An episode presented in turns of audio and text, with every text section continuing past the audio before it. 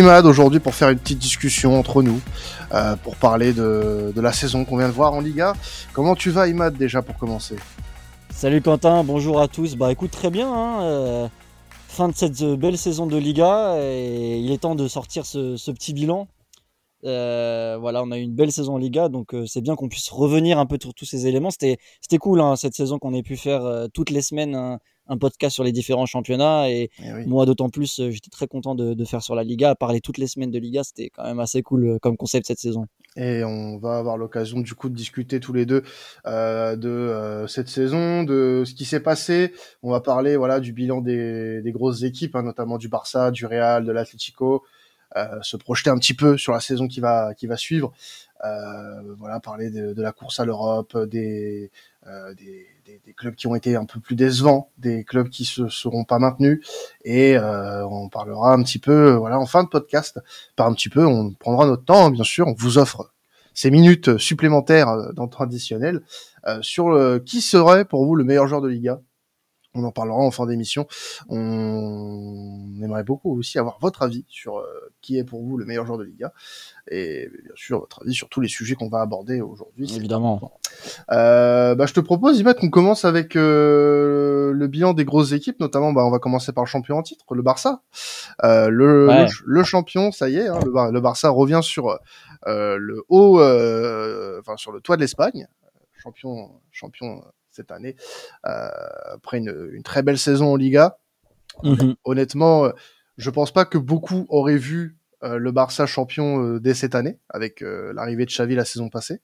Mais c'est une belle surprise puisqu'on a vu un, un, Barça au final, alors pas forcément ultra conquérant sur toute la saison, mais qui a fait le boulot en fait, on va dire sur trois quarts de la saison pour moi. Exactement, exactement. Et au-delà de ça, comme tu le dis, c'est on pensait pas voir le Barça champion euh, avec autant de points d'écart, avec euh, euh, le Real Madrid a commencé premier, mais une fois que le Barça est repassé premier, bah, on a rarement eu un gros duel entre les deux équipes pour la, la course au, ouais.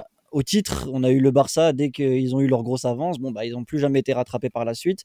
On aurait petit bémol, on l'a dit dans les précédents podcasts, c'est vrai, c'est l'Europe. Mais à côté, le championnat, le, le Barça en championnat a montré une solidité défensive, chose que encore une fois, on le rappelle, on n'a pas eu l'occasion de voir ça. Hein. Le Barça, pendant plusieurs saisons, à chaque fois qu'on parlait d'eux, c'était ah défensif, c'est pas trop ça. On parlait de Messi devant, les forces en présence avec Suarez, avec Messi, mais on disait que ça pêchait encore un peu derrière. Et cette saison, ils ont une stat avec euh, voilà euh, la meilleure défense, Ter Stegen qui a enfin son trophée Zamora où il finit euh, donc du coup avec euh, le, le, meilleur gardien de la saison et donc du coup avec 20 euh, buts seulement encaissés cette saison. Donc c'est quand même notable pour le Barça. Ah, quand tu as des ouais, quand as des clubs comme l'Atlético Madrid qui sont connus pour euh, être une grosse défense et qu'à côté le Barça arrive à, à faire mieux, c'est quand même louable. Mais oui, euh, carrément. Et puis euh, honnêtement, moi j'ai j'ai été assez euh, impressionné de la constance en fait du de la. C'est ça. Et, et je trouve que ça s'est surtout remarqué après le Classico, le premier, ouais. où le, le Barça a vraiment pris l'ascendant. Alors le, le premier a pas été gagné, euh, non, le premier était perdu, ouais. Euh, mais c'est après, en fait, euh, après le Classico, que, que, le Barça a pris, le, a pris la tête de, du championnat. C'était leur seule défaite, ouais. Pendant, pendant un bon moment, c'était leur seule défaite. Il y avait cette défaite et le match nul la première journée contre le Rayo, le 0-0. Et puis après, ouais, c'était que des victoires. Exactement. Donc c'est ça, ça a été un tournant en fait, cette défaite au final, euh, ouais. puisque euh, la semaine d'après, le Barça reprenait la, la, tête du championnat pour ne plus jamais la perdre. Et euh, voilà, on, on, on, peut faire en effet, tu as, tu l'as très bien dit, euh, le Barça, ça a été un modèle défensif cette année en Liga euh, qui a euh, grandement été, été souligné, que ce soit chez nous ou ailleurs. Mais vraiment, un gros point positif, c'est voilà cette régularité défensive. Maintenant, voilà, le Barça a eu ses, ses lacunes cette saison. Euh, le Barça aurait pu se faciliter la tâche bien, des fois, mmh. euh, aurait pu être champion bien avant euh, bien avant ça. Mais le Barça a quand même réussi à tenir le coup, euh, sachant que bon, on va pas se mentir, ses poursuivants cette année ont pas forcément fait euh, le bien boulot sûr. nécessaire. Euh, on parlera du Real un petit peu après, mais c'est sûr que, que le Barça euh, fait office d'un beau champion. Hein, on va, on va oui. Plus, Et je pense, je pense que l'objectif pour Xavi et le Barça, c'était de gagner Euh, je vais pas dire en... le Barça aime bien avoir la manière, mais euh, ça fait des années, là, ça fait depuis 2019 que le Barça n'avait pas été champion d'Espagne. Quand on sait que euh, c'était un club qui a gagné 8 Ligas en 11 ans, malheureusement, comme le Real gagne 4 Ligues des Champions en 5 ans à côté, bah, la stat, elle est passée un peu inaperçue, mais 8 Ligas en 11 ans, c'est quand même assez énorme, à un moment où la Liga était quand même à un haut niveau. Et là, ne pas la gagner depuis 2019, c'était quand même bah, pas, c'était pas anodin. Enfin, c'était c'est pas quelque chose qu'on avait l'habitude de voir de la part du Barça. Et, euh, et là, Xavi l'a dit dès le début de saison, quand il a vu son groupe, euh, c'était la saison où il fallait remporter la Liga, il fallait revenir euh, aux, premiers abords. On l'a vu hein, après la deuxième partie de saison, c'était un peu moins flamboyant. J'ai pas la stat, mais il y a eu énormément de 1-0, énormément de matchs où le Barça c'était assez poussif. voilà, on a dit solidité défensive, mais offensivement, alors avec l'armada qu'ils avaient, c'était assez faible, ça proposait peu de, de, contenu offensivement, donc c'était assez dommage de d'assister à ça. Mais euh, voilà, ils ont, ils ont géré, dès qu'ils ont eu une avance, ils ont géré leur match euh, par la suite, et puis ils ont réussi ensuite à, à, finir champion. Donc je pense que Xavi a essayé de se trouver, c'était aussi sa première saison euh, pleine en tant qu'entraîneur. tactiquement, tu sens que c'est encore quelqu'un d'assez nouveau dans le monde du coaching, donc il va apprendre, c'est quelqu'un d'assez mmh. intelligent et de travailleur, donc je, pense et j'espère que ça va dépendre encore une fois du mercato du Barça, mais que le Barça va ensuite réussir à avoir un nouveau fond de jeu pour la saison prochaine, être assez rodé pour proposer encore un peu plus dans le contenu, parce qu'on ne peut pas satisfaire juste d'être champion. C'est génial, mais il faut repartir maintenant pour être euh, vraiment un grand d'Espagne sur plusieurs saisons. Bah, ce qui va être intéressant surtout, euh, c'est que bah, cette saison-là va reposer des bases euh, pour pour le Barça, pour pour la suite, puisque euh, tu l'as dit là, nous sous les dernières années, on en avait beaucoup parlé de la descente un peu aux enfers du, du Barça, euh, mm. avec tout ce qui s'est passé euh, en, en interne, sportivement, voilà le départ de Messi, etc. On, on se demandait, bah voilà, quel serait l'avenir du Barça. Et force est de constater que le Barça sportivement a pris une direction qui est plus ou moins intéressante. Maintenant, voilà, il va falloir que les la suite de cette ah, ça va être la confirmation. Voilà, de cette direction sportive soit la confirmation de ce qui s'est passé cette saison et même plus, je dirais, une confirmation. Et on attend, voilà, on, a encore des questions sur ce Barça, euh, notamment d'un point de vue offensif, je trouve, pour accompagner un Lewandowski qui a fait une, une excellente saison. Bien sûr. Mais voilà, il lui faut vraiment des, des lieutenants constant. Euh, ce qui, je trouve, cette année n'a pas forcément été le cas euh, du côté de, de, Barcelone. Alors, bien sûr, euh, c'est difficile de dire ça quand, quand t'es champion, mais euh, enfin, c'est ça, ça, peut paraître dur comme jugement, mais, mais, vrai. mais tu, tu, tu, as quand même une bonne base de travail et je pense que le Barça dans ce domaine-là peut faire beaucoup mieux. Et euh, peut-être que la compétition la saison prochaine sera un peu plus rude puisque bah voilà, le Real euh, a fait une saison un peu, on va dire moyenne. Hein, euh, mmh en, demi-teinte, ouais. Donc ça va permettre aussi euh, peut-être au Barça de pouvoir euh, se reposer sur cette compétition, sur cette nouvelle cette nouvelle dynamique qui, qui, va peut-être être apportée par le Real Madrid. Mais aujourd'hui, le Barça fait un beau champion et on espère quand même que la course au titre la saison prochaine sera un peu plus intense que celle qui a été donnée cette saison, puisque le Barça, après, avant la Coupe du, avant la Coupe du Monde, était en tête et puis bah, n'a jamais perdu son n'a jamais perdu son trône. Donc, donc voilà. Moi, je pense que s'il y avait eu un, un, Real Madrid un peu plus, euh, un peu plus verdoyant, voilà, le mot mmh. verdoyant. Euh, Joli. On l'aime bien. Peu au final. Euh, Il est adéquat là. Peut-être que le Barça aurait eu beaucoup plus de difficultés et euh, la pression, euh, voilà, il n'y a pas eu assez de pression en fait mise sur ce Barça-là. C'est, c'est, en fait, c'est, c'est, pas directement de la faute du Barça, parce que le Barça a fait non. Euh, les, hommes de Xavi ont, fait leur rôle, voilà. Mais avec un peu plus de pression, peut-être que euh, la donne aurait été différente. Ouais. Et, puis on l'a dit souvent, euh, le niveau de la Liga a baissé, et, a eh baissé mm. généralement. De toute façon, c'est pas que le ah bah, Real ou autre. C'est tableau. Ouais, même la course à l'Europe, tu as eu des, des, équipes un peu surprises, mais qui, qui, ont perdu dans des moments où ils auraient pu créer justement cette surprise encore un peu plus. Donc c'est assez dommage à côté de, de voir ça. Euh, moi, je pense aussi ce qui va compter pour le Barça, c'est donc ça fait deux fois d'affilée qu'ils sortent en, Europe, en poule de Ligue des Champions et qu'ils sont reversés en Europa League. Là, la donne, on espère un petit changement puisque le Barça va être tête de série, ce qui n'a pas été le cas les deux dernières saisons. Donc, on peut espérer un tirage un peu plus clément euh, pour les phases de poule, ce qui pourrait leur permettre d'arriver dans les phases finales. Et des joueurs comme Araujo, Pedri maintenant euh, vont être des gars confirmés. Donc, j'ai hâte de voir si le Barça, comme le Real, euh, si la logique euh, est respectée, arrive en huitième de finale de Ligue des Champions. Parce que ce qui a pu être différent aussi, c'est que le Barça a pu se concentrer sur la Liga à partir de février. Il n'avait plus de compétition européenne à jouer. Même euh, la Coupe, ils sont sortis en demi-finale. Donc, avec plusieurs tableaux à gérer, est-ce que le Barça va réussir à forcément regagner le titre si à côté on a un Real Madrid qui revient conquérant, qui s'est bien renforcé? Alors là, pour le moment, on est le 29 juin, donc recrutement, le mercato peut encore beaucoup, beaucoup, beaucoup bouger. Mais déjà avec Bellingham, tu vois qu'il y a une intention pour le Real Madrid de, recruter et de rajeunir son milieu de terrain. Donc à voir aussi dans quelles dispositions vont être les équipes dans cette course au titre la saison prochaine. Ouais, bah, de toute façon, voilà, je pense que, que, le Barça restera quand même dans cette optique de, de vouloir garder son, sa couronne, mais Ça, ça, dépendra aussi beaucoup de ses poursuivants, et notamment euh, bah, le Real.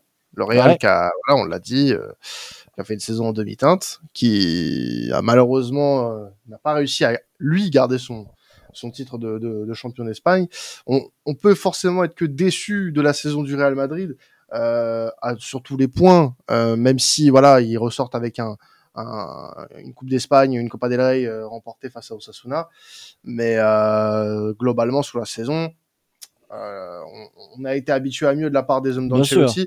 Ce qu'on peut peut-être reprocher déjà dans un premier temps du côté du Real, c'est que l'effectif malheureusement c'est pas assez bien renouvelé entre les deux saisons et que euh, bah, tu, as, tu as senti quand même une certaine euh, lassitude, une certaine fatigue peut-être, euh, peut-être un voilà un, manque de, de profondeur, de profondeur, voilà. profondeur, bien sûr. Bah, tu, tu sens, as senti que cette saison, avec les blessures de Benzema, et c'est ce qu'on redoutait déjà, hein, on n'a pas besoin d'être un génie pour le voir, mais quand ton meilleur joueur n'a pas de remplaçant à proprement parler, en tout cas d'un calibre assez bon, euh, bah derrière tu perds beaucoup. Hein. Tu perds Benzema, t'as personne pour le remplacer. Euh, heureusement que derrière Vinicius fait une grosse grosse saison en Liga. Euh, il a été vraiment bon dans les dans les gros moments cette saison. Mais derrière tu payes voilà cette blessure de Benzema qui a duré en bonne première partie de saison. Derrière, est-ce que aussi ça l'a pas travaillé mentalement le fait de de ce qui s'est passé en Coupe du Monde, le fait d'être écarté, etc. La retraite internationale juste après. Donc tout ça, ça a pu le travailler aussi, ça a pu euh, euh, mm. impacter sur ses performances aussi quand il est revenu. Puis il a, il a pris de l'âge aussi, Benzema. Et la, preuve, maintenant, il est parti en Arabie Saoudite. Donc euh, voilà, moi je pense que comme pour le Barça avec Suarez, il aurait fallu commencer à ramener un neuf pour le concurrencer un peu avant. Et je pense que même les supporters du Real Madrid sont d'accord avec moi. Ils le disaient, euh, un joueur à un moment, c'est bien, c'est bien beau qu'il soit très fort, mais il faut quelqu'un pour le concurrencer. Sinon, à un moment, le jour où il n'est pas là, bah, tu le sens et tu, tu payes cash. Donc, euh, c'est une des raisons. Il n'y a pas que celle-là.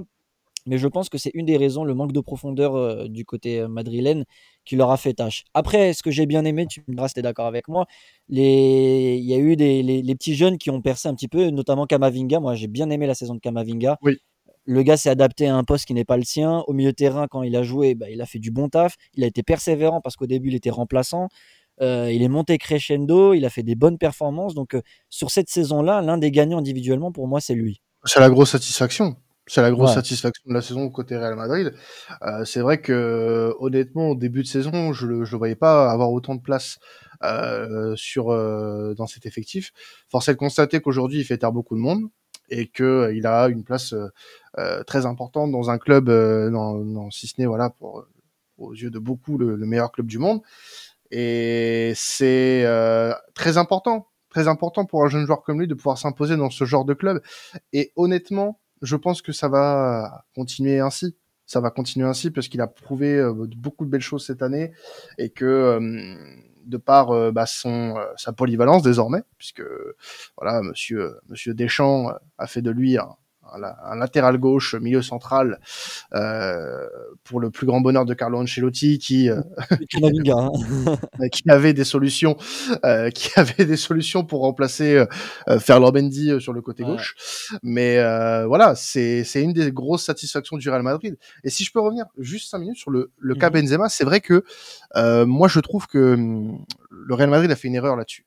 Le Real Madrid a fait une erreur là-dessus en faisant toujours de Benzema en fait, euh, de part même si voilà ça restait le capitaine, euh, l'importance qu'il a dans l'histoire du Real Madrid et dans l'histoire récente surtout du Real Madrid, c'est que bah ton franchise ton franchise player c'est plus euh, c'est plus Benzema aujourd'hui, c'est mm. Vinicius. Bien sûr. Et le fait de ne pas apporter de concurrence à Karim Benzema, qui restait, je rappelle, toujours le capitaine du Real Madrid, malheureusement, tu devais lui apporter cette concurrence parce que il a été blessé un petit moment. Euh, il a eu des, des, pépins physiques, notamment sur la première partie de saison, ce qui lui a officiellement coûté sa place au mondial avec les Bleus. Mm. Euh, ça, ça reste dans le texte officiel, bien sûr. On va pas rentrer dans ce débat-là aujourd'hui. Mais voilà, c'est à noter, il a eu des pépins physiques. Et quand tu devais remplacer Benzema derrière, ah, c'était compliqué. C'était compliqué. On l'a vu sur des matchs qui étaient l'année dernière euh, négocier les, doigts dans le nez pour, le, pour les merengues. Euh, cette année, ça a été très compliqué. Ouais, ils ont été inconstants. Voilà, exactement. L'inconstance, c'est vraiment le mot qui définit la saison du Real Madrid. Bien sûr, dans les gros rendez-vous, il y a eu certains rendez-vous où ils n'ont pas, pu faire le travail, euh, des matchs couperés contre des clubs qui jouaient l'Europe. Et euh, quand tu perds ces matchs-là et qu'à côté, tu un Barça qui est constant, c'est ça qui a fait la différence cette saison. Et en Ligue des Champions, c'est vrai que fait, c'est la, Ligue des Champions qui masque un peu leur saison et qui euh, qui fait en sorte qu'on ne pense pas que enfin qu'on pense que cette saison soit moyenne et qu'on se dise pas ah c'est catastrophique ou c'est mauvais ou autre, c'est que tu as cette Ligue des Champions, ils vont jusqu'en demi-finale où ils étaient mmh bons, mais on l'a vu la grosse différence de niveau aussi contre Manchester City sur la, phase retour par la suite. C'est là où on a vu que bon bah le Real Madrid à la fin était émoussé, était euh, voilà, c'était pas une saison où, ils ont pu repartir sur les mêmes bases que la saison dernière et la faute justement comme on l'a dit un non renouvellement de leur effectif. Donc je pense que c'est ce qu'ils ont fait là en tapant fort avec euh, Bellingham qui vient d'arriver euh, bon, euh, j'ai pas plus d'infos que ça, mais j'ai l'impression que le, départ de Benzema en Arabie Saoudite n'était pas prévu en début de saison. Donc maintenant, il faut le remplacer, à voir comment ça va se, se, se régler avec euh, le cas Mbappé aussi euh, cet été. Est-ce qu'ils vont pouvoir le recruter dès cet été ou non Mais je pense que le Real Madrid est sur une optique quand même de, de voilà, de, de, de, modifier un peu son effectif. Et de toute façon, ils n'ont pas le choix parce que ah, faut, s'ils veulent bah repartir oui. Sur de bonnes bases la saison prochaine. Il y a, eu euh, là euh, pendant les, les, derniers jours beaucoup de prolongations de contrats jusqu'en 2024, euh, notamment pour des joueurs comme Nacho, Modric, euh, Kroos notamment, euh, qui n'ont pas répondu favorablement aux sirènes de l'Arabie Saoudite, comme beaucoup de joueurs ont fait au courant du mois de juin. Mais malgré tout, malgré ces prolongations de contrats de joueurs cadres, de joueurs importants que ce soit sportivement ou dans la vie du vestiaire, il va falloir que le Real Madrid se renouvelle. Et l'arrivée de Jude Bellingham euh, est déjà un bon signal. Bien sûr. Et ce que moi, ce que j'aime bien avec ce que là, dans cette politique du Real Madrid, euh, j'ai remarqué qu'ils le font souvent. Ils prolongent ces, ces joueurs-là d'un an seulement. Ah pour cesser la possibilité, voilà, de. Je crois que Modric avait déjà été renouvelé un an l'année dernière ou autre. si je dis pas de bêtises, à chaque fois ils sont renouvelés un an et ça permet, voilà, de, de voir venir si jamais ils veulent s'en séparer, de pas avoir de difficultés d'un joueur qui veut pas se casser. Chose que nous on a eu comme problème au, FC Barcelone. Donc euh, moi je trouve ça plutôt bien parce que voilà, t'as pas plus, tu, tu fais pas de grandes de grandes promesses, tu prolonges pas pour, euh, euh, enfin tu te fermes pas la possibilité euh, de changer ton effectif plus tard, de, faire ce renouvellement. C'est-à-dire que Modric, évidemment, ils vont pas le prolonger 5 ans. Euh, ça serait stupide. Mais d'un autre côté, ils vont avoir peut-être encore besoin de lui une saison. Et pour préparer la transition, au moins, c'est bien. Une saison, c'est bien parce que ça te permet de faire la transition et euh, voilà, de, préparer l'avenir. Et si à la fin de la saison, tu te rends compte que tu as encore besoin de lui, bon, bah, tu le renouvelles encore. Et, et c'est pas mal, moi, je trouve, comme démarche. Ouais, non, mais c'est vrai que là, de toute façon, des choses vont devoir être mises en place pour éviter un petit peu la, la, même saison en demi-teinte. Et on, on, espère aussi pour la compétition que ça sera, ça sera fait, puisqu'on attend, on attend quand même la saison 2023-2024 de la Liga comme une, une, un championnat plus compétitif. Ouais, euh, on espère. Et, ça passe par euh, de bonnes décisions prises par les équipes du haut de tableau. Voilà. Euh, parlant, parlant, parlant, pardon, des équipes du haut de tableau, l'Atlético, euh, qui euh, bah, euh, a fait pour moi le job. Hein. Bah, un bon réveil. un bon réveil qui s'est fait après, alors pas après la Coupe du Monde, un peu avant, un peu avant, et, et ça coïncide énormément avec bah, le, le transfert définitif d'Antoine Griezmann. Ouais. Le transfert définitif d'Antoine Griezmann, parce qu'on on rappelle pour ceux qui euh, n'ont pas forcément tout suivi de la saison de la Liga, de l'Atlético, euh, Antoine Griezmann était prêté deux ans euh, au Barça, euh, à l'Atlético par le Barça, euh, avec une indemnité de transfert un peu trop élevée, et l'Atlético ne voulait pas trop le faire jouer pour éviter de payer cette indemnité de transfert. Mm. donc il jouait des, des 30 minutes, mais à chaque fois qu'il jouait, l'Atlético revenait au score, s'imposait justement de voilà de justesse. Mais l'Atlético du coup manquait d'un joueur impactant. Euh, et ce début de saison, bah, malheureusement, a, été marqué par ça. Et à partir du moment où tout a été réglé, que l'Atlético a réglé 20 millions au Barça pour euh, euh, pour le pour le transfert définitif du français, ça a changé énormément de choses et et je trouve aussi que son repositionnement dans le milieu de terrain ouais. est fantastique. On l'a vu avec l'Atlético, on l'a vu cet hiver à la Coupe du Monde. Ça a été l'un des meilleurs joueurs du mondial. Ça a été l'un des meilleurs joueurs de la saison en Liga, si ce n'est le meilleur. On aura l'occasion d'en parler tout à l'heure. Euh, mais en tout cas, voilà, euh, ça a été vraiment le symbole de, du renouveau du, de l'Atlético cette saison et cette troisième place qui aurait pu même être une deuxième au final parce que le, sûr, ça joue à quelques points. Hein. Voilà, l'Atlético à un moment donné était devant le Real, hein, attention. Bien sûr. Et c'est mérité, c'est mérité. Oui, moi, alors moi je vais revenir plus en détail sur Griezmann tout à l'heure, mais effectivement je suis totalement d'accord avec toi. Dans les... Déjà c'est bien que tu aies recontextualisé ça, que Griezmann n'a pas eu un bon, enfin un début de saison très facile, euh, mais qu'il a été très vaillant et on sait qu'il sort de saison très compliquée au Barça où il a eu, il a été en manque de confiance. Il n'a pas forcément joué à un poste qui lui allait, ni à un système qui lui allait. Finalement, il n'a pas pu s'habituer au, jeu du Barça et revenir à l'Atlético Madrid, revenir chez euh, un club que tu as quitté pour aller dans un club rival, c'est pas forcément toujours facile, mais il a, il a fait une très belle rédemption. Et derrière, il fait une Coupe du Monde incroyable, hormis la finale, mais euh, sinon, euh, moi pour moi, c'est le, le meilleur joueur français de, de la Coupe du Monde.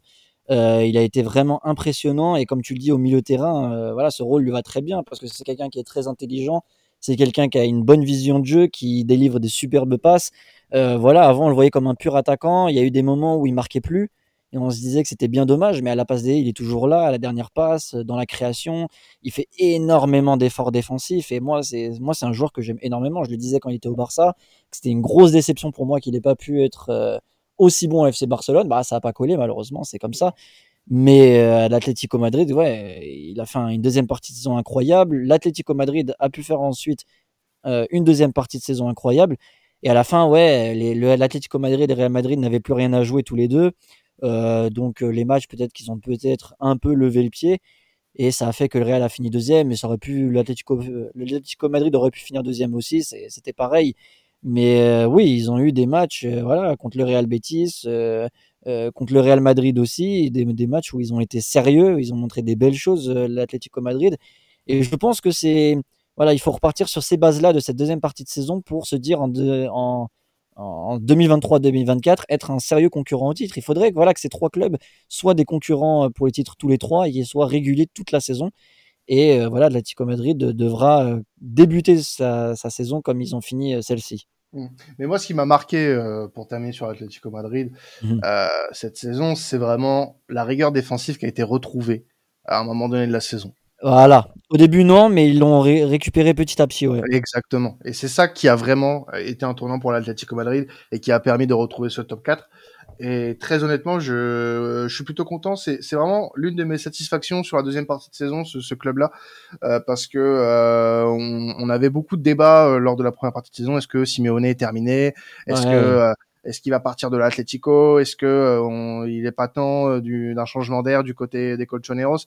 Ceux qui finissent dernier de, de, leur poule, ils vont même pas en Europa League. Hein, Exactement, voilà. Et, et, honnêtement, ça leur a fait voilà du bien peut-être aussi euh, de pouvoir se concentrer uniquement sur le championnat, de réparer un petit peu ce qui n'allait pas lors des des quatre cinq premiers mois de la saison.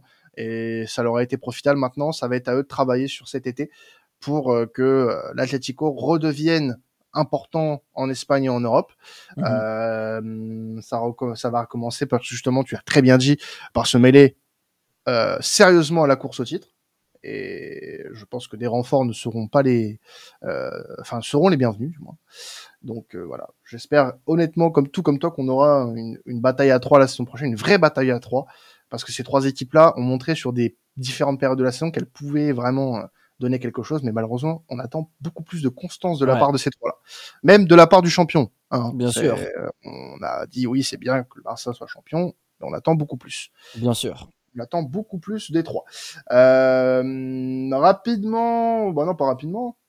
Oui, euh, oui, mais brièvement, euh, je voulais revenir moi sur les, les, les la suite du tableau. Oui. Les, équipes ont joué le, quatrième, le quatrième, le quatrième jusqu'à voilà. Moi, je trouve que en fait c'était paradoxal parce que c'était pas une saison de Liga dans le jeu grandissime, Mais il y a eu, ça a été quand même assez serré. Il y a eu des équipes assez surprises. Comme on l'a dit en début, malheureusement, euh, ils ont manqué de constance eux aussi, décidément, dans ce championnat. Mais euh, c'est des équipes, voilà, on a eu une bataille à l'Europe au, début qui était très très serrée. Euh, et c'est la Real Sociedad qui en a profité le plus au final. Une Real Sociedad qui a été très intéressante. Voilà, une, somme d'individualité avec un collectif très intéressant. Mikel Merino, Zubimendi, Sorlot. Voilà, été des joueurs très intéressants dans cette équipe de la Sociedad. Et j'ai vraiment hâte de voir ce qu'ils vont donner la saison prochaine en Ligue des Champions parce que voilà, c'est une équipe qui, a réussi à, au début, il faisait pas beaucoup de bruit. Real Betis avait un peu mieux commencé, je me rappelle. Villarreal aussi avec euh, Unai Emery euh, au début. C'était ces équipes-là qui, qui montraient un petit peu euh, voilà, leur, qualité pour être quatrième. Et c'est la Sociedad qui leur est repassé devant au final, qui ont été meilleurs sur la deuxième partie de saison. Mais voilà, moi, la Sociedad, c'est une équipe que j'ai beaucoup aimée cette saison. Villarreal, ils ont dû se, réhabituer à un nouveau coach avec Kike Setien qui arrivé. Le début n'était pas forcément fameux, mais petit à petit, vers la fin, les résultats ont commencé à suivre un peu et ils ont pu euh, obtenir cette cinquième place. Et le Real Betis, je finis euh, pour le top 6, euh, qui, pareil, avait fait un très très bon début de saison, mais voilà, écopé pas mal de cartons rouges en début de saison, qui les on avait fait un, débat un peu là-dessus. voilà, qui, voilà, c'était un peu décevant. Il se sabotait un petit peu tout seul. On trouvait le Real Betis. Euh, ils avaient fait un bon démarrage, mais voilà, ils ont manqué aussi des matchs euh, assez importants euh, dans la course à l'Europe et finissent sixième. Pour moi, c'est assez mérité. Ouais, bah franchement, je suis, je suis assez, assez d'accord avec ce que tu viens de, ce que tu viens de dire sur la Sociedad. C'est une belle surprise c'est une belle surprise. Et puis ils ont été, euh, ils ont été plutôt euh, constants. Et puis bah, ils ont, ils ont aussi rapporté, remporté de belles batailles cette saison mine de rien. Bien sûr. Ils ont remporté de belles batailles. Et puis euh, honnêtement, ça fait un peu de bien peut-être de voir un petit peu de fraîcheur dans ce top 4 avec l'arrivée de la Sociedad. maintenant, voilà, moi c'est ma crainte aussi, ça va être la gestion de tout ça, voir comment ce club-là va réussir à, à, à négocier les deux tableaux, Ligue des Champions et Liga. Euh, c'était pas gagné hein, pour la Sociedad euh, avec le départ d'Isaac notamment. Ouais. Euh, c'était pas c'était pas une masse et Oyarzabal qui était blessé en début de saison donc il leur manquait une force offensive c'est là que Sorlotte a fait a fait du bon taf devant mais mais il a manqué ça après faut pas oublier que la Sociedad a joué l'Europa League aussi cette saison donc jouer l'Europe bon là tu vas gros cadors mais je pense que niveau calendrier, ça devrait pas trop bousculer leurs habitudes par rapport à cette saison. L'Europa League, de toute façon, depuis 2-3 ans, ça reste une compétition qui est quand même assez relevée. Assez relevée, bien sûr. quand on voit certains, certains clubs, euh, certains gros clubs euh, se faire sortir par euh, voilà des, des clubs peut-être un peu moins euh, un peu moins cabossés un peu moins un peu moins expérimentés que que, que eux bah franchement c'est c'est une bonne c'est une bonne chose que voilà il y ait cette progression aussi du côté du club basque. Et on, on est forcément très content de voir ça de voir la progression aussi de Robin Lenormand mm. avec avec la Sociedad qui a fait une très bonne saison et qui a rejoint récemment la sélection espagnole. Exactement. Euh, donc euh, voilà, c'est une très bonne chose. Maintenant, c'est sûr que la question de la saison prochaine va se poser. Quelle euh, direction va prendre la Sociedad Ça va être intéressant de suivre ça. Et... ça va être la confirmation, hein. la saison de la confirmation pour la Sociedad. Parce que derrière, ça pousse. Derrière, ça pousse. T'as des clubs comme bah, le Betis, euh, le, Real Betis, Villarreal, qui ont bien confirmé cette saison avec une place en Europa. Mhm. euh, qui euh, pourraient potentiellement déjà être la saison prochaine comme des euh, euh, prétendants, des prétendants à la quatrième place. Donc, Exactement. Et ils auraient pu l'être et ils l'ont été cette saison pendant une bonne partie de la saison. C'est le Real Sociedad qui a gagné cette bataille, mais je pense pas qu'ils aient baissé les bras Villarreal et le Real Betis. Surtout que Real Betis a perdu quand même Fekir une bonne partie de la saison en deuxième partie de saison. Ça a fait quand même un, un sacré coup quand même de perdre un joueur de cette ampleur. Donc avec les forces en présence, moi je trouvais le Real Betis très intéressant en début. Je pensais qu'il pouvait essayer de de batailler pour la quatrième place, mais euh, je les enterre pas pour la saison prochaine. Hein. Ça fait deux saisons de suite où le Real Betis est assez haut dans le classement, donc euh, à voir. Mais après, il y a d'autres équipes derrière. Euh, il y a quatre, il y a cinq équipes même que cinq six équipes dont je, que je voudrais évoquer brièvement. Alors il y a le cas Osasuna. Alors on a eu ces derniers temps des échos comme quoi Osasuna donc a fini septième et, et vont donc en, en Conference League, mais l'UEFA les a exclus alors, j'ai pas tous les tenants et aboutissants. Il me semble que c'est à cause d'une enquête sur des matchs qui auraient été truqués euh, entre 2012 et 2014. Osasuna a fait appel, donc à voir si l'appel va, va passer ou non, parce que dans ce cas-là, ça serait Bilbao qui passerait en Conférence League à la place d'Osasuna. Bilbao qu'on a trouvé, je pense, c'est une des déceptions qu'on a eu quand même cette saison. Mais c'est une des déceptions de la saison parce qu'au début de saison, on les voyait dans la bataille avec la Sociedad, Villarreal, le Real Betis. Et puis à partir de, du retour de la Coupe du Monde, ils ont perdu tous les matchs qu'il ne fallait pas perdre. Tous les matchs contre le haut de tableau, un par un, ils les ont perdus. Ils ont enchaîné euh, je ne sais combien de matchs sans victoire. Euh, donc c'était vraiment méconnaissable. Là où ils avaient une bonne force défensive en début de saison et qui pouvait même être un moment efficace. Euh, je me rappelle, je ne sais plus en début de saison, ils gagnent 4-0 contre une équipe, je ne sais plus qui c'était, mais ils avaient montré voilà, des, des, très belles choses. Et ouais, la deuxième partie de saison a été triste de la part de Bilbao. Ouais, ouais, ouais, mais euh, pour en avoir parlé euh, plusieurs fois avec euh, avec Ruben notamment, c'est un club qui a manqué énormément de constance, hein, Bilbao. Ah bah tellement, c'est tellement dommage. C'est alors que le début de saison, on, on, on, le disait dans le temps additionnel, était vraiment impressionnant. Était vraiment impressionnant. On voyait Bilbao ou l'Athletic Club, comme vous euh, qui, a, qui, a, été voilà. Je vais plus dire l'Athletic Club pour éviter de me faire insulter. Allez, euh, partons vers l'Athletic Club. Ah, Athletic Club. Athletic Club. Un, peu, un peu plus compliqué. Moi, je reste sur Bilbao. Ah, c'est la fin de saison, c'est normal. Il y a un peu de fatigue qui se ressent dans les jambes. Euh, mais voilà, on, on, en disait beaucoup de bien. On, on était vraiment optimiste sur la saison. Euh, et euh, c'est passé euh, la trêve, la trêve hivernale, la trêve de la Coupe du Monde, et ça a été un peu plus compliqué. Ça a été un peu plus compliqué pour les, pour les hommes de Valverde. mais pour moi, ils sont à leur place. Pour moi, ils sont à leur place au vu de l'ensemble de la saison même s'ils pouvaient aspirer à mieux, c'est vrai que quand tu vois que bah, t'as Osasuna qui est devant, euh, même si Osasuna avait eux aussi, c'était l'une des surprises du début de saison. Ah ouais, euh, du roi en plus. Hein. En plus, oui, voilà. Mais euh, je sais pas, pour moi, Bilbao, euh, euh, sur le papier, avait beaucoup plus de chances de. de, Au début, ouais, bien sûr. Voilà. Bah, quand tu dis, franchement, j'aurais.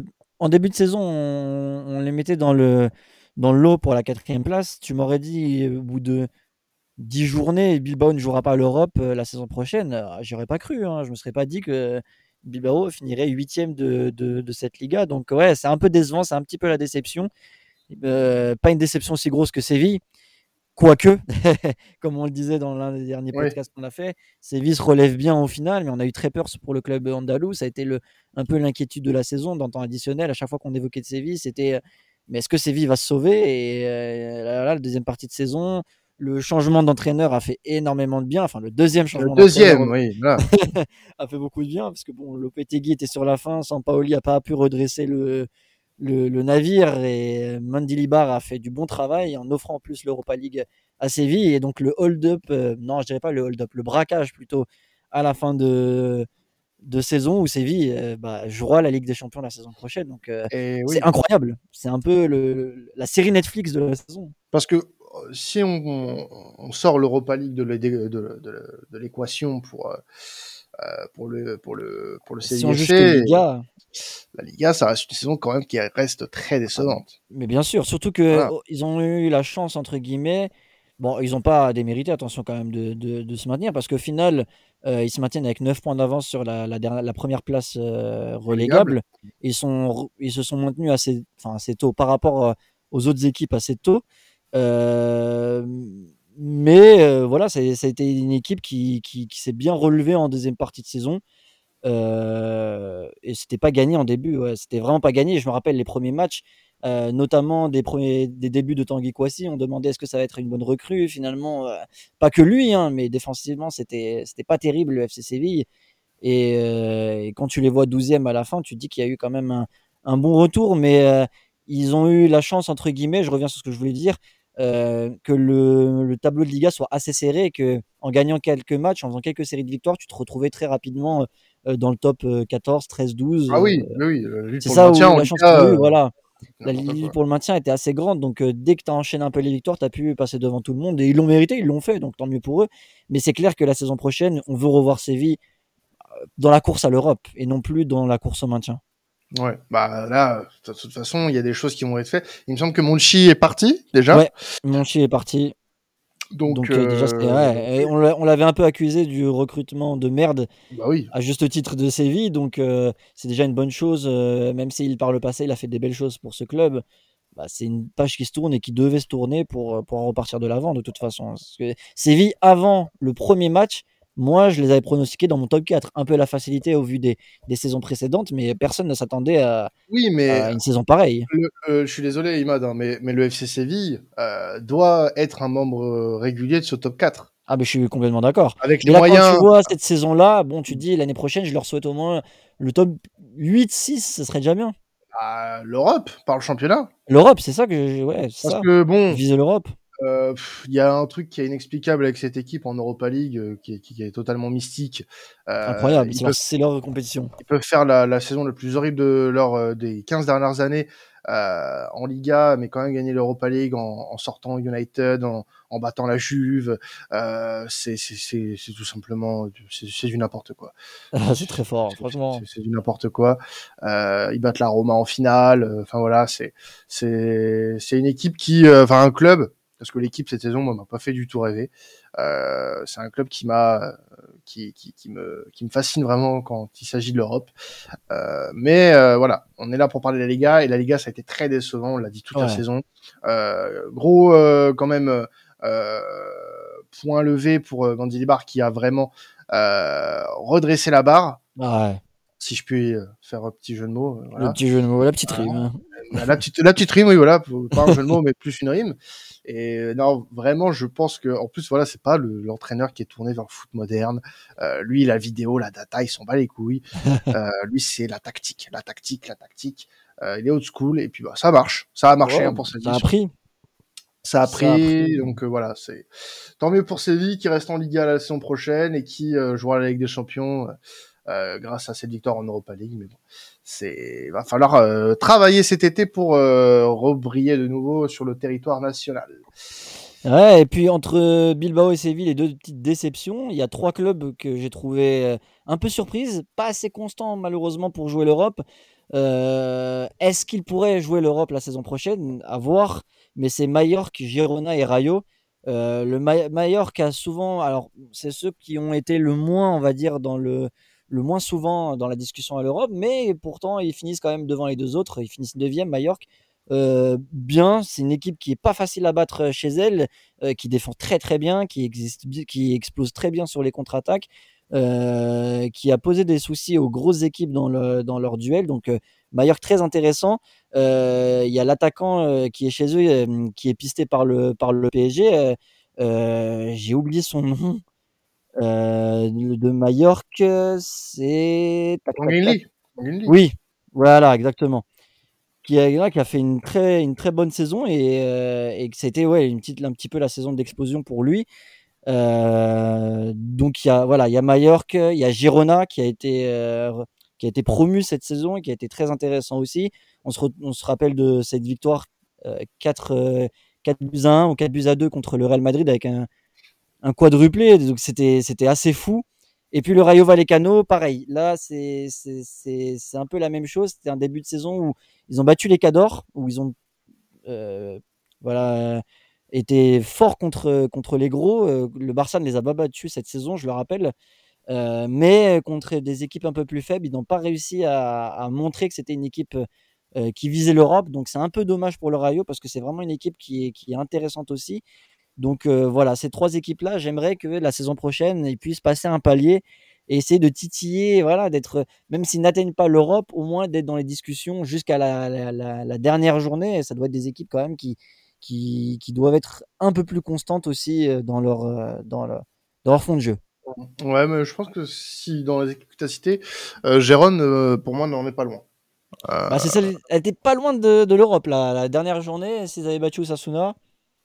Ouais, bah, ça aurait, ça aurait pu. Ça aurait pu. Puis c'est un club qui est dans le giron euh, du City Group, donc euh, bon, les moyens, ouais. euh, les moyens sont là aussi. Hein, oui, c'est vrai. Donc euh, voilà. Après, euh, on peut parler aussi un petit peu de Valence, hein, mine de rien, dans les ouais. déceptions. Valence qui était pas loin de la descente et qui a réussi à se maintenir malgré une saison qui a été sur tous les plans catastrophique, une catastrophe annoncée. Hein, oui. Quand même. Mais et on a évité le pire. Oui, on évite le pire. C'est, vraiment une, ça a été une catastrophe industrielle cette saison. Ouais, et puis tu vires le, le coach en, en milieu de saison, Gattuso. Euh, même pour lui, est-ce que était, c'était forcément lui qu'il fallait incriminer? Je ne pense pas. Mais d'un autre côté, c'était compliqué d'avoir euh, de, voilà, il n'avait pas les résultats, mais en même temps, il n'avait pas l'effectif. Euh, il n'a pas pu avoir de recrutement parce que Valence est en situation économique assez grave. Euh, ils ont perdu énormément de très très bons joueurs par le passé. Ils n'ont jamais pu les, les, voilà, les récupérer par la suite, enfin récupérer de joueurs de leur calibre par la suite. Donc voilà, le, le, FC Valence, c'est assez triste parce que ça reste un monument quand même du, du championnat espagnol. Euh, c'était une équipe qui était habituée ces dernières saisons à, jouer un petit peu voilà, le, le ventre mou, on va dire. Moi, je m'attendais à ce qu'ils jouent le ventre mou, surtout qu'au début de saison, c'était surtout Séville qui nous inquiétait. Et on s'était tellement focalisé sur Séville qu'on n'a pas vu le, le, Valencia FC euh, se rapprocher de la zone rouge. Donc, euh, ils en sont extirpés dans les dernières journées. Mais euh, c'est vrai que c'était assez inquiétant et c'est assez préoccupant pour, pour la saison prochaine. J'aimerais bien que, qu'ils essayent de, de, se relever un petit peu, qu'ils changent de politique un petit peu de, de recrutement ou de formation pour pouvoir redevenir au moins un club potable. Je dirais pas non plus européen, mais au moins un club qui a de l'ambition. Mmh. Mais déjà, est-ce que la question, on va pas y passer, passer trois ans non plus parce que c'est c'est un, un sujet qui mériterait tout un podcast. Euh, la situation de Valence aujourd'hui, mais la direction, ouais, la direction de Valence, euh, va falloir que ça change. La, la, la, famille, choix, hein. la, famille, Lim, euh, voilà, c'est plus possible. C'est plus possible. Il y a, y a quelque chose qui doit changer. ça fait plusieurs saisons que c'est annoncé. Hein. Oui, mais ça ne se fait pas. C'est ça. Ça ne se fait pas. Et moi, je crois, bon, moi, ça fait la quatrième saison hein, de temps additionnel. On avait euh, eu l'occasion de, d'accueillir plusieurs fois dans cette émission euh, François Miguel de, de, de Fourier Léga, euh, qui est un, également un supporter de, de Valence et euh, qui nous faisait déjà état il y a 2-3 ans de euh, d'une situation apocalyptique au, au, sein du club. Bien sûr, Donc, ça, ça là, remonte, hein. oui, mais voilà, le, le, le problème c'est que quand est-ce que ça va, va y avoir une prise de conscience à l'intérieur de ce club? Euh, On espère pas trop tard. On espère pas trop tard parce que là, ce qui pourrait se passer de pire pour Valence, c'est la descente. Mais clairement. C'est la descente et euh, on sait que cette saison ils, ont, ils en étaient pas loin. Donc euh, moi je peux pas prédire ce qui va se passer parce que bon on, on est que fin juin, on va attendre le mercato et peut-être les premières journées de, de, championnat pour pour Valence. Mais euh, en l'état actuel des choses, moi je suis pas ultra positif pour eux. Ça c'est clair. Non, c'est clair. Même en début de saison, ils avaient recruté un Cavani. Bon, c'est pas lui non plus qui va être le sauveur, surtout qu'il prend de l'âge. Mais je m'étais dit, ah, c'est cool. Moi, j'étais très content pour ce transfert. Je me suis dit, c'est un, club qui peut correspondre à Cavani, surtout que j'ai toujours voulu le voir en Liga. Bon, il n'a pas été non plus euh, épargné par les pépins physiques, mais euh, il, a, ouais, il a vraiment eu du mal euh, dans, ce jeu-là. Après, quand tu es un joueur, tu peux pas être tout seul non plus à faire le jeu, surtout à ton âge. Mais, mais voilà, c'était assez compliqué pour lui. J'aurais aimé voir un Valence un peu plus séduisant, au moins qui joue le ventre mou et, et qui joue les troubles faits euh, contre les grosses équipes. Mais même ça, on l'a pas pu le voir. Il n'y a pas de, de gros matchs de Valence qui m'a plus que ça euh, marqué cette saison, quoi. Non, bah non, bah des défaites, oui, ça. Euh... Ouais. Mais ouais, c'est vrai que va falloir qu'il y ait un, un réveil du côté euh, du côté de Valence. On vous l'avait promis. On va parler du, du meilleur joueur de la saison en Liga.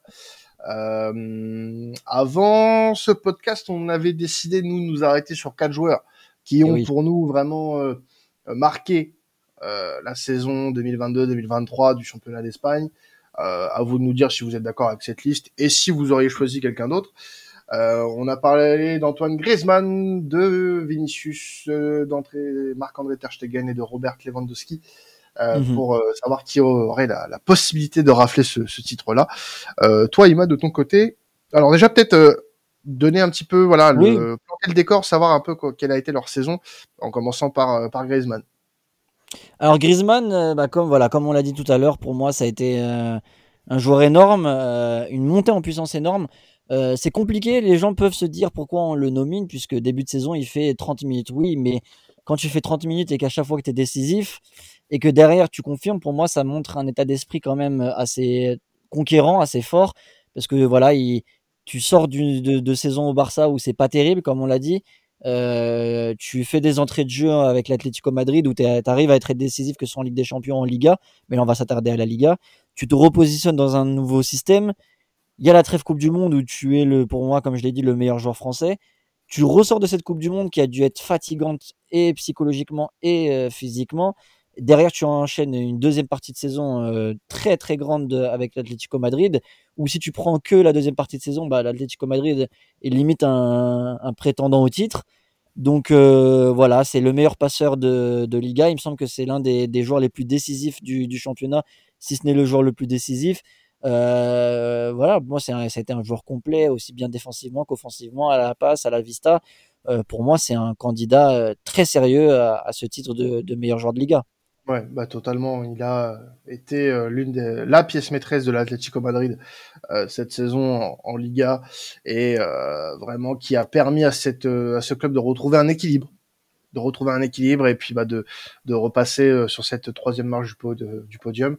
on parle aussi de, de Vinicius. Imad qui a fait voilà qui est pour moi devenu comme j'ai dit tout à l'heure le franchise player de du, du Real Madrid et qui a vraiment euh, porter le Real Madrid dans des moments très difficiles. Ouais, bah le, joueur qui a été le, voilà, comme tu l'as dit, le, fer de lance du, du, Real Madrid, qui, quand le Karim Benzema était absent, c'est lui qui prenait ses responsabilités. Euh, ça paraît anodin de le dire, mais quand on retourne en arrière, Vinicius, quelle progression incroyable, c'est fou. Euh, Jusqu'à dire que maintenant, si Mbappé venait au Real Madrid, je ne vois pas du tout Mbappé jouer à gauche, c'est impossible. C'est le couloir de Vinicius, c'est son côté, on n'y touche pas. C'est le gars sur lequel euh, le Real Madrid doit se construire plus tard. Euh, c'est facile à dire, mais avant, il y avait des Asensio aussi qui, dont on voyait le, futur Ronaldo, le futur pilier du Real Madrid, et il n'a pas confirmé à ce point-là. Vinicius l'a fait très rapidement. Donc, euh, moi, je, respecte totalement cette progression. Et cette saison, il a été énorme. Il a été décisif dans des moments euh, charnières. Euh, il a été l'un des meilleurs passeurs de Liga également. Moins buteur, même s'il a été buteur dans des moments importants. Il ça n'a pas non plus été l'un des meilleurs buteurs. C'est pas non plus son registre. Mais voilà, pour toutes les fois où il a été euh, pour moi, c'est celui qui, a mené le Real Madrid à cette deuxième place et qui les a fait espérer euh, qui leur a fait espérer le titre. Donc, euh, pour moi, Vinicius est aussi un candidat sérieux à ce titre. On a aussi le gardien du, Barça, Ter Stegen, qui a vraiment sorti, qui fait vraiment figure de de, symbole de cette solidité défensive du côté du Barça cette saison et qui, bah, de ce fait, mérite amplement sa place dans cette liste. Ouais, une rédemption aussi pour Ter Stegen. Euh, on le savait depuis plusieurs saisons, l'Allemand était un peu comme certains joueurs du Barça en descente, en chute libre. Beaucoup voulaient le vendre. Euh, moi, j'avais tendance à penser qu'un gardien en confiance avec une défense, quand une équipe a une défense en confiance, le gardien peut prendre de la confiance aussi. C'est ce qui a été le cas pour Ter Stegen. Euh, il a bénéficié d'une bonne défense, certes, mais il a été très décisif. Il a, repris beaucoup, beaucoup de confiance en lui, il a fait énormément d'arrêts, il a gagné, il a retrouvé sa, solidité sur les 1 contre 1, il a progressé sur le jeu aérien qui pour moi était l'un de ses euh, voilà, une de ses difficultés. Euh, et Ter Stegen, pourquoi pas? Parce que l'année où l'Atlético Madrid finit champion, c'est Jan Oblak qui a fini meilleur joueur, donc un gardien peut finir meilleur joueur. Euh, il a le trophée Zamora, il a battu un, des records de, de la meilleure défense. Euh, donc euh, Ter Stegen pour moi est un élément important. Sans grand gardien, il n'y a pas de grande équipe. Donc pour moi, Ter Stegen est, est, un des candidats aussi pour ce titre. Ouais, et on a aussi un autre joueur du Barça dans cette liste, le dernier, euh, nul autre que le Pichichi euh, de cette euh, saison de Liga, Robert Lewandowski, qui a tout simplement réussi son acclimatation du côté de l'Espagne. Et oui, et oui, on, a, on a tendance à l'oublier parce que c'est vrai que cette deuxième partie de saison n'est pas aussi grande que la première, mais euh, force est de constater, et c'est sûr et certain que euh, le FC Barcelone jamais n'aurait été champion euh, sans un grand Lewandowski. Sans les buts de Lewandowski, le Barça ne serait pas là où ils étaient. C'est un peu le joueur qui manquait. Après le départ de Messi, il te fallait un joueur capable de marquer énormément de buts. L'année dernière, c'était même Fils de Paille le meilleur buteur, alors qu'il ne marquait pas non plus énormément. Euh, là, tu as quand même un, joueur qui te claque 23 buts pour sa première saison à plus de 30 ans euh, dans un championnat où tu avais Benzema qui, sort d'une saison euh, avec un ballon d'or. Donc, mine de rien, l'acclimatation à ce nouveau championnat, bah, pour moi, j'ai trouvé ça très fort. il a beaucoup marqué, il s'est rendu disponible, il a essayé de changer un peu son registre par moment. Quand Xavi a changé de système, il a essayé de, voilà, de s'acclimater, de, de, bouger un peu parce qu'on a tendance à le faire passer pour un renard des surfaces seulement, même s'il est très bon dans ce registre-là. Mais c'est quelqu'un qui jouait beaucoup, qui essayait de participer au jeu, quelques petites erreurs techniques par moment. mais voilà, le, Barça sans Lewandowski n'aurait jamais été champion cette saison, ça c'est clair et net. Ouais, totalement. Ça, a été l'un des, enfin ça a été l'un des principaux artisans du, de la réussite du Barça cette saison. Alors, ce qui va être intéressant là pour nous, pour voilà, ça va être un peu la fin sur la fin du podcast de, déterminer qui serait pour nous le meilleur joueur de la Liga. Euh, moi, j'avais deux hésitations. Euh, qui tu élimines déjà? J'éliminerais euh, Vinicius. Tu élimines Vinicius, ok. Ouais, j'élimine Vinicius parce que il a eu, il a eu des petits trous d'air et par moment, enfin tu, tu, l'as toi-même dit, il a, il a un peu moins été sur le sur le scorage cette saison. Euh, mais c'est pas parce que, enfin, il fait pas une mauvaise saison pour autant. Attention, il fait une très grande saison, Vinicius. Donc euh, là-dessus, il euh, n'y a pas de souci. Euh, Ter Stegen, parce que euh, en fait, si je mets pas Griezmann et Lewandowski dans le top 2, je pense que ça n'a rien à voir avec Ter Stegen. C'est juste parce que je, voilà, pour moi, Griezmann et Lewandowski font tous les deux. voilà, pour moi, c'est les deux qui sont vraiment au-dessus. Ok. Les deux qui sont vraiment au-dessus. Et euh, après, voilà, Lewandowski, meilleur buteur. Voilà, euh, le, le, le, numéro 9 du champion d'Espagne. Euh, bah forcément, euh, ça, ça, fait, euh, ça fait que bah, tu, tu, tu, le mets naturellement dans la course, dans, dans la discussion. Il y a rien de choquant. Il y a rien de choquant. Et puis, ah, bah, clair. Hein. Et puis, franchement, euh, beaucoup de personnes pouvaient se dire que bah, il raterait son son adaptation euh, de l'Allemagne à l'Espagne. Euh, bah, que nenni, messieurs dames. Il a réussi, il a réussi une très belle saison. Euh, il est euh, l'un des, des, meilleurs buteurs du Barça sur ces dernières saisons depuis le départ de Messi. Euh, il y en a pas beaucoup qui ont été meilleurs, meilleurs buteurs en dehors de, de Lionel Messi au Barça ces, ces 20 dernières années.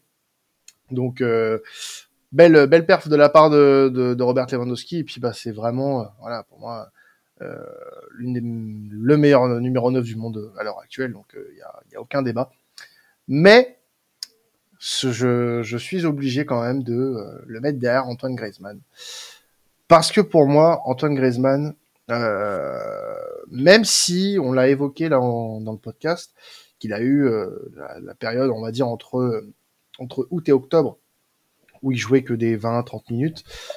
Faut rappeler quand même que sur ces 20-30 minutes, à chaque fois, il était décisif. Il a ramené quelque chose de plus à cet Atletico.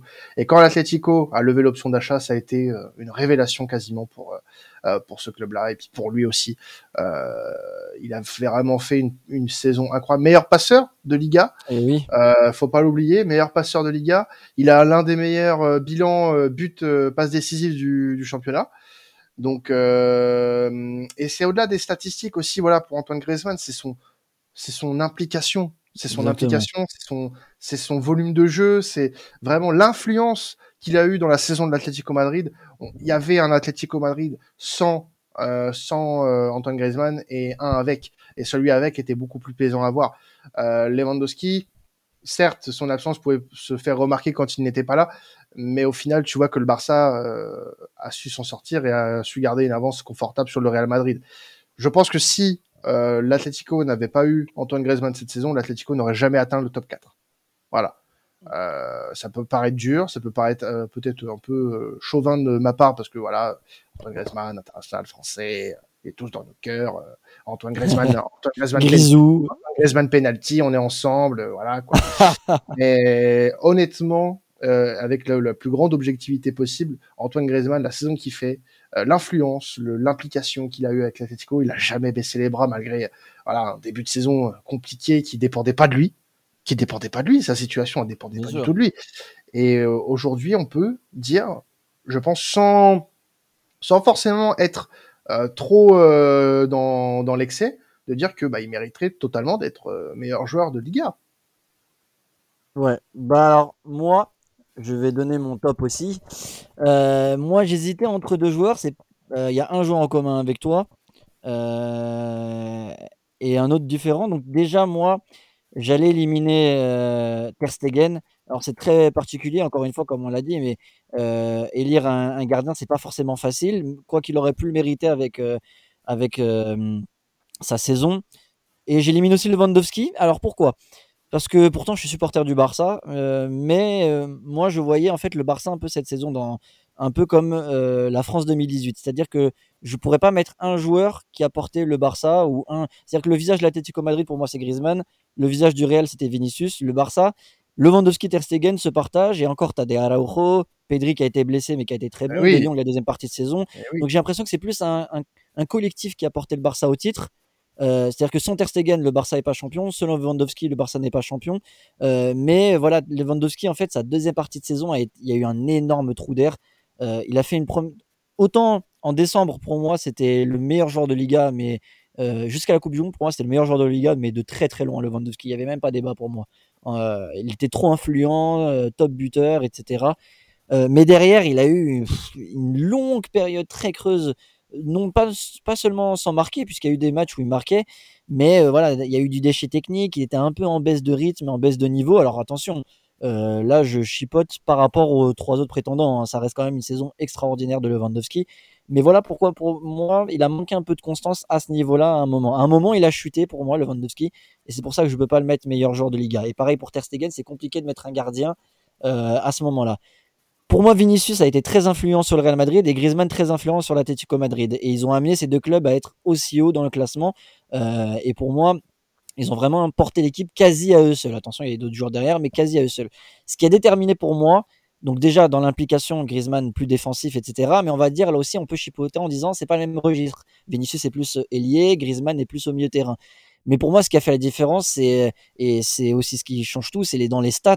Mmh. Euh, Griezmann finit meilleur passeur, Vinicius est deuxième meilleur passeur, mais Griezmann a mis quasiment deux fois plus de passes que Vinicius. Il a fait 16 passes D, Vinicius 9, ce qui reste énorme, mais pour dire à quel point Griezmann a été impactant dans le jeu de l'Atlético Madrid. Et pourtant, l'Atlético Madrid n'est pas reconnu comme un club qui attaque beaucoup. Cette saison, pourtant, ils mettent autant de buts que le Barça, c'est la deuxième meilleure attaque du championnat.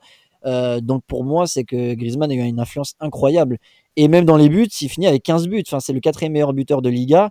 Euh, voilà, moi je, trouve ça énorme. 15 buts, ça se passe des. Enfin, c'est quand même des stats euh, hallucinante pour moi. Là où rien. on l'a dit, euh, hein?